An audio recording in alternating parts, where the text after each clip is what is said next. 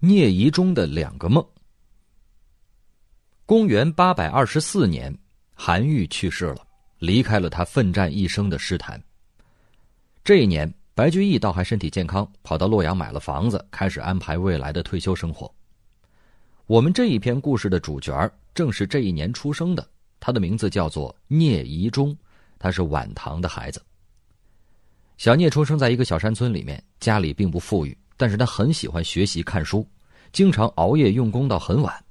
他老爸很担心呐，就说：“孩子呀，你这么折腾自己，到底是为什么呀？”小聂说：“我要做出一番事业。”老爸点了点头，一咬牙找来一把刀子，说：“行吧，脱裤子吧，孩子。”不是，是是怎么回事？小聂大吃一惊啊！我为什么要脱裤子呀？老爸说：“我得给你净身呢。”你不是要做出一番事业、出人头地吗？现在全天下最有势力的人就是宦官老爷了，比皇帝大臣还厉害。你不净身怎么出人头地呀？小聂赶紧说：“别别爹爹，你你误会了啊！我的志向不是当宦官，而是要写诗。”老爸就有些意外了。哦，原来如此啊！啊，行吧，好孩子啊，有志气，比你爹强，爹挺你。一夜又一夜。小聂是一边苦读一边试着写作，全村里他的灯总是亮的最早的，熄的最晚的。但越是学习，他就越是苦闷。我到底该写什么样的诗啊？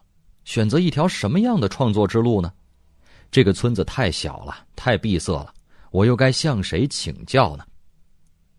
终于有一天，他鼓足勇气找到了父亲。听说在山的外面。有很多了不起的大诗人，我想去找到他们，向他们诚心请教，他们也许会告诉我接下去的路该怎么走。父亲点了点头，又是一咬牙，转身走了。不过这一次回来的时候呢，他拿的就不是刀子了，而是一包铜钱，还有满满一大口袋的干粮。哎呀，家里就剩下这点东西了，拿着吧，去找那些大诗人吧。小聂跋山涉水走了很多地方，但是他渐渐的发现了一件事情：那些名气最大的诗人都已经不好好写诗了。他四处奔波都没有什么收获。这一天，小聂走的是又困又倦，嚼了几口干粮，靠着一块大石头沉沉睡去。合眼不久，忽然听见有人喊：“洛阳到了！”聂夷中一睁眼，发现自己正站在一座大街市里。街上人烟复盛，车水马龙，这可不就是洛阳吗？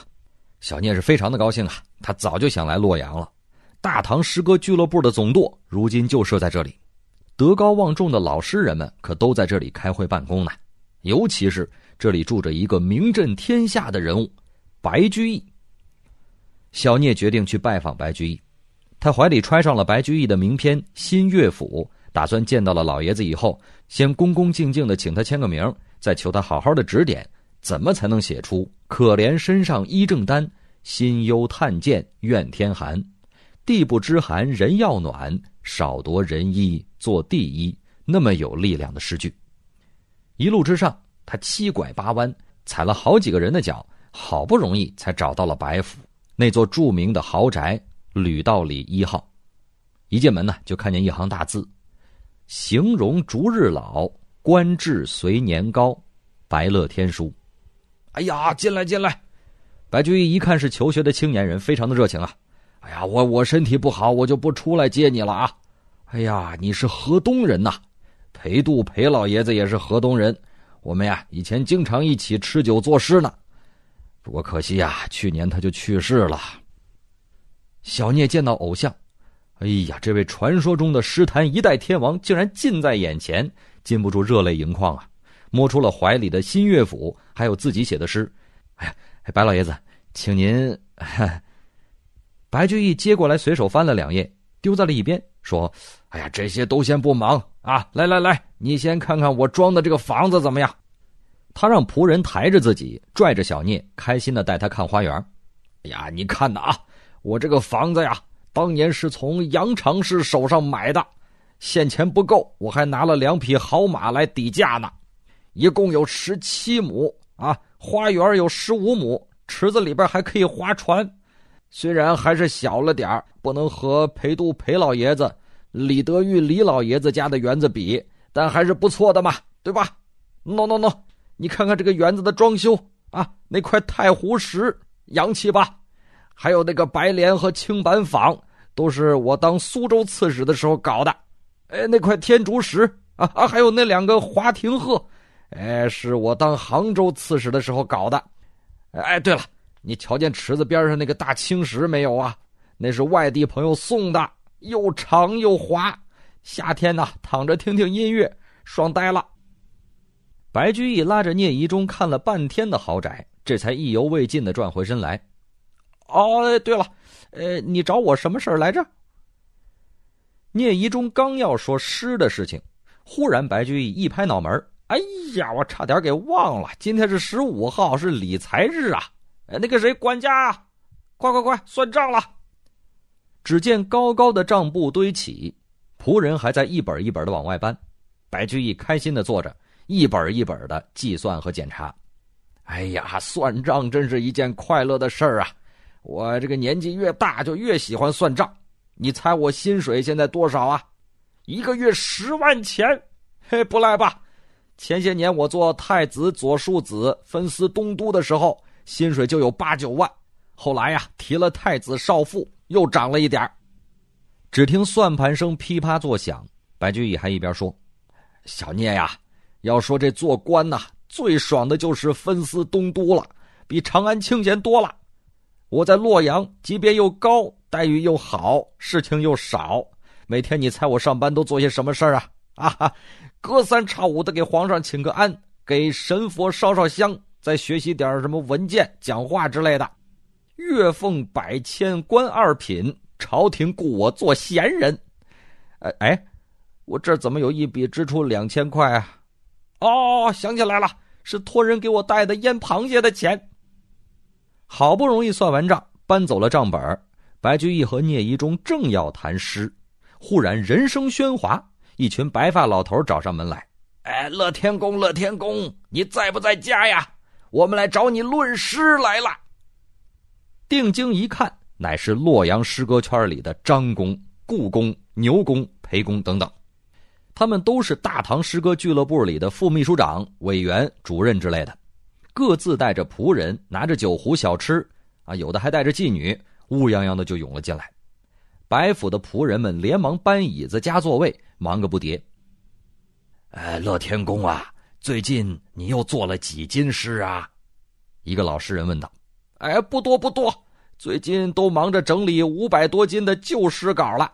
呃，新诗只做了两斤多。呃，故宫您呢？哎呀，我倒是做了五斤多的诗，不过比较好的呢，只有两斤多一点儿，惭愧惭愧呀。故宫摸着白胡子，似有遗憾。又一个老头说了：“哎，最近有一些小年轻的啊，发文章批评我们，说什么我们洛阳这些老头是东都混日子养老派，简称混派，真是狂妄啊！想当年，啊，想我们元和年间威震江湖，白乐天兄慈恩塔下提名处，十七人中最少年的时候，他们这帮小崽子还不知道在哪个宇宙次元里呢。这些老人家们七嘴八舌，吃酒听曲儿，闹到很晚。聂夷中根本是插不上话呀。直到天黑，白居易这才想起小聂来，留他吃了晚饭，合了影，签了名，连声道歉，送出白府来。走出门以后，冷风一吹，聂夷中打了一个激灵，猛然醒了。原来刚才啊是个梦。四周是一片荒野，头顶是无际的星空，他觉得很孤单，低头一看怀里。平时不离身的白居易的照片和那本新乐府仍然好端端的躺着。小聂想起了这些年的所见所闻，和梦里几乎是一样的，十分的感慨啊。那些成了名的老诗人们已经不是自己学习的对象了。他开始了继续寻找的道路，要找到理想中的真正的诗。混日子养老派是学不得了，他下一个打算学习的是当时流行的另一大门派。惨兮兮苦吟派，简称苦派。可是拜访了许多诗人，学了很多作品之后，小聂逐渐发现，这个苦派呀，也不适合他。话说这一天，他在小旅店歇脚，洗了脸，读了几卷书，刚刚沉沉的睡去，忽然听见有人喊：“五谢山寺到了！”小聂不由得一喜呀。浙江诸暨县的五泄山寺，那可是诗坛苦派大师贯修的研究所呀。抬头一看，就见山门之上挂着大横幅。热烈庆祝苦吟诗派研讨大会召开，原来这苦派正在开大会呢，群贤毕至，哎呦，这可太好了！我一定要去好好的旁听学习啊！聂一中兴奋的赶到会议室，一路之上发现沿途到处都是前辈中唐诗人贾岛的雕像，旁边还有字样“开派宗师”“万古流芳”“苦吟圣手”之类的。到了会议室的门口，正要探头进去看。突然，两条木棒飞出，交叉的拦在他的面前。持棒的是两个和尚，喝道：“站住！口令！”聂一中差点被棒子敲中脑袋啊，吓了一跳。不，这口令？我参加个文学论坛，要什么口令啊？一个和尚表情严肃的说：“你必须背诵贾岛大师至少三联名句，才能进入。”不，可是为什么偏偏是贾岛大师呢？聂一中不解。那个和尚的脸色是愈发难看了，哎，你这说的什么话呀？我苦吟一派开派宗师就是贾岛他老人家，他吟诗吟到撞墙吐血的精神照耀千古，你连这个都不知道吗？口令。聂一中有点害怕了，赶忙念道：“啊，鸟宿池边树，僧敲月下门。啊，还有两联呢。呃，两句三年得，一吟双泪流。”只在此山中，云深不知处。小聂赶忙补充道：“那俩和尚一撇嘴，啊，去那边领香，给贾岛大师像敬过了，就进去开会吧。”聂一中赶忙领了香，拜过了贾岛像，这才蹑手蹑脚的进了会场。论坛的会场啊，是一个铅灰色的屋子，房顶是铅灰色的，墙壁是铅灰色的，地板也是铅灰色的，活像是一个大铁盒子。屋里坐着几十个人，有僧有俗，阴暗的光线从 A 四纸大小的窗户里边射进来，每一个人的脸孔都是模模糊糊的，看不清楚，只有一些圆圆的小光团在攒动。仔细一看，原来是和尚的头顶反光。有一个和尚发言了：“列位，这一句‘气射灯花落’，到底是落好呢，还是尽好呢？”我已经想了一年多了，底下嗡嗡一片的讨论之声啊，有的说落好，有的说尽好，还有的说都不好，用灯花散、灯花运、灯花爆更好。一个人感叹说：“冠修老师真不愧是当今苦吟派学术带头人呐，一个字可以想一年，比起当年贾岛大师两句三年得，也只差两年而已了。”又一个人反驳说：“哎，不然。”冠修老师一年想一个字，当年贾岛大师虽然是花了三年，但是想的是整整两句十个字，两人苦吟的境界其实已经相差仿佛了。聂一中忍不住问身边的一个人：“兄台啊，你觉得是落好还是近好啊？”哎，你你怎么流鼻血了？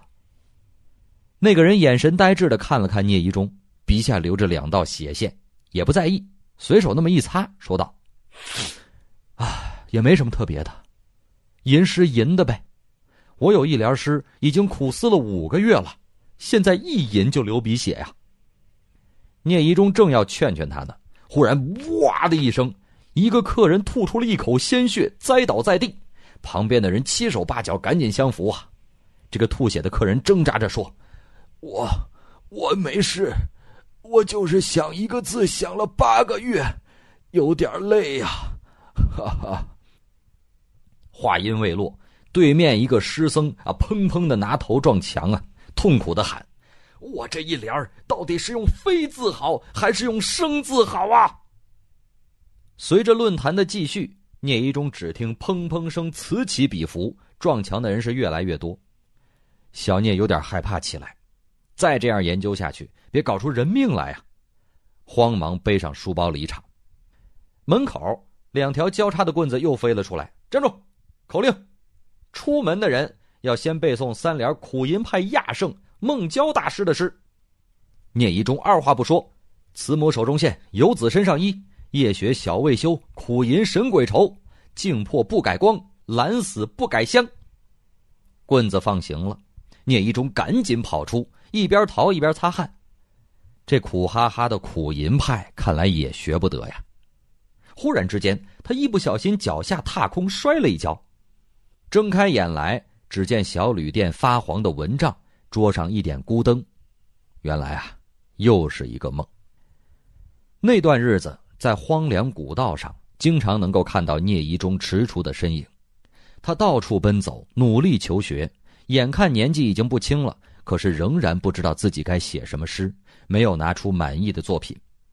放眼现在的诗坛，混派一心退休养老，研究一些花花草草，不问世事了；苦派则是一伙龟毛男，抱着各自的五言绝句，敲敲打打，反复斟酌那些鸡毛蒜皮；还有日益壮大的艳派，大写恋爱诗、小黄诗，在网络诗歌排行榜上大行其道。甚至著名的杜牧写的小黄诗还真不少，例如说写女生袜子的“电尺裁量减四分，纤纤玉笋裹青云”，这些个都不是我想写的诗歌呀。聂夷中苦闷不已，诗歌的黄金时代难道真的过去了吗？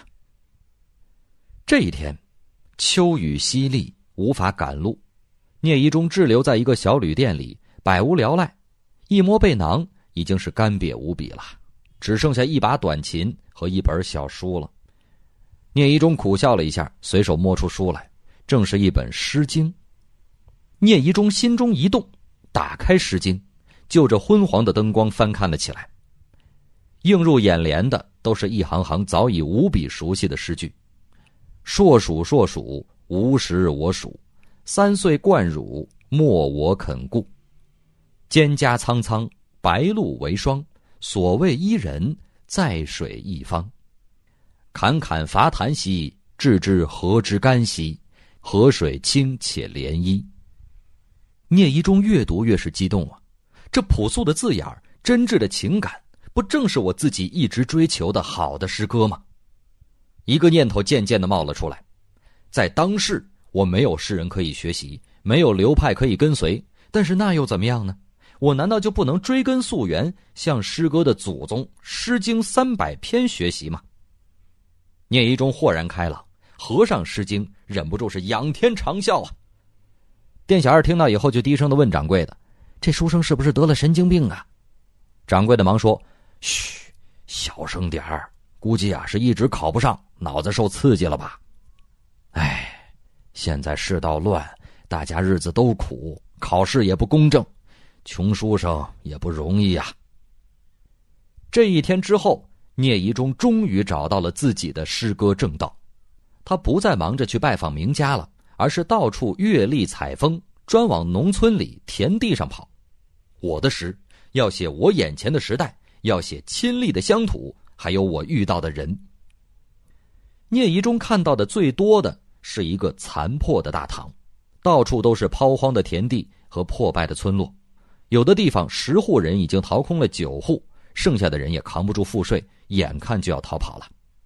军阀们则还在连年打仗，好几次聂夷中和部队遭遇，要不是他反应快，躲避及时，多半已经被大军给踩死了。聂夷中经常想，这个时代和当年卢照邻所说的“人歌小岁酒，花舞大唐春”的时候，和当年杜甫说的“稻米流脂粟米白”的时候。真的是同一个时代吗？真的是同一个大唐吗？有一天，他遇到了一对正在努力耕作的父子老农。当时是六月份，天气还不算太热，但是父子俩已经忙得额头冒汗了。聂一中就问他们俩：“你们二位这么努力，收成一定不坏吧？”父亲苦涩的笑了一下，指了指远处：“哼。”嗨，我是萌萌，很高兴认识大家。二零一七年，我们一同成长。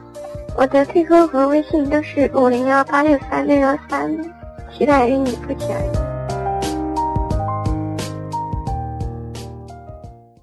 那又有什么用啊？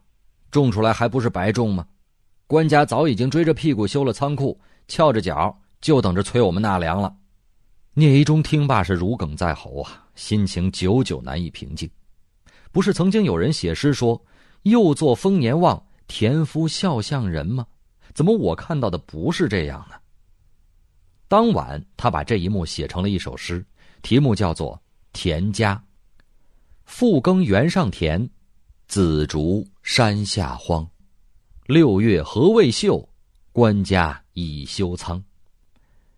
这一首诗一诞生，就被许多人传唱了开来。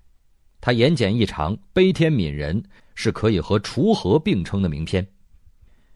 又有一次，他来到了一个破败的村落，发现官家二月份就猴急的跑来收税了。本来按照规定应该是夏天、秋天才收税的，眼下农夫的蚕还小的和蚂蚁一样，桑树都还没有冒嫩芽拿什么来交税呀？只好贱价抵押了新丝去借高利贷。聂一中又问了：“寅吃卯粮，那以后怎么办呢？”以后，哼，哪还顾得上以后啊？等到五月份，那些收租的还会来呢。我们到时候啊，就要抵押谷子，再借一次高利贷了。离开村子的时候，聂一中心想：也许到了明年，这里的住户都要逃光了吧。这天晚上，聂一中点亮了灯，又写起诗来，题目就叫做《商田家》。白天的见闻变成了短短四行诗：二月卖新丝，五月跳新鼓，医得眼前疮，剜却心头肉。写完之后，聂一中仍然心情起伏，难以平复，觉得话还没有说完。窗外暗沉沉的，刮着大风，他觉得自己的声音是那么的小，那么的微弱，但他仍然想要呐喊，要把这黑夜喊穿。要呼唤阳光照临大地，他坐回案前，又写下了四句诗：“我愿君王心化作光明烛，不照绮罗颜，只照逃亡屋。”可以说，这是一首幼稚的诗。如果要评选晚唐诗歌异想天开、不自量力第一名，他是有可能要当选的。一个穷酸的书生，居然想向君王呼喊，要他的心变成明亮的烛光。这不是异想天开吗？更何况，那个时候大唐的君王是被官宦操弄着，被军阀威胁着，自己都顾不上自己了，还能照亮别人吗？可是要评选晚唐最勇敢的诗、最有力量的诗，他也有可能是要当选的。他是一个最手无缚鸡之力的读书人发出的最有力的质疑，是一个最微小的身躯发出的最大的声响，这个声音。和千年前的硕鼠伐檀一样有力量，和百年前杜甫的三吏三别也一样有力量。苦派的大宗师贾岛曾说：“两句三年得，一吟双泪流。”其实真正能一吟双泪流的是聂夷中“二月卖新丝”这样的诗句，他并不需要两句三年得那么便秘。一说起晚唐的诗，我们就好像不以为然，觉得没有什么意思了。甚至好像是足球比赛里到了垃圾时间，但是在晚唐诗人里，还有聂夷中这样的存在，他不是很红，名字也不很响亮，似乎只是浩瀚夜空中的一颗小星星，守在天边一角，多他一颗也不多。但是如果少了他这一颗，如果拿掉他的诗歌，唐诗会有大大的缺憾，唐诗的光彩会减弱许多。是的，我是一个小诗人。我生在晚唐，但是我刷出了存在感。只要有这样的诗在，就没有人敢无视晚唐，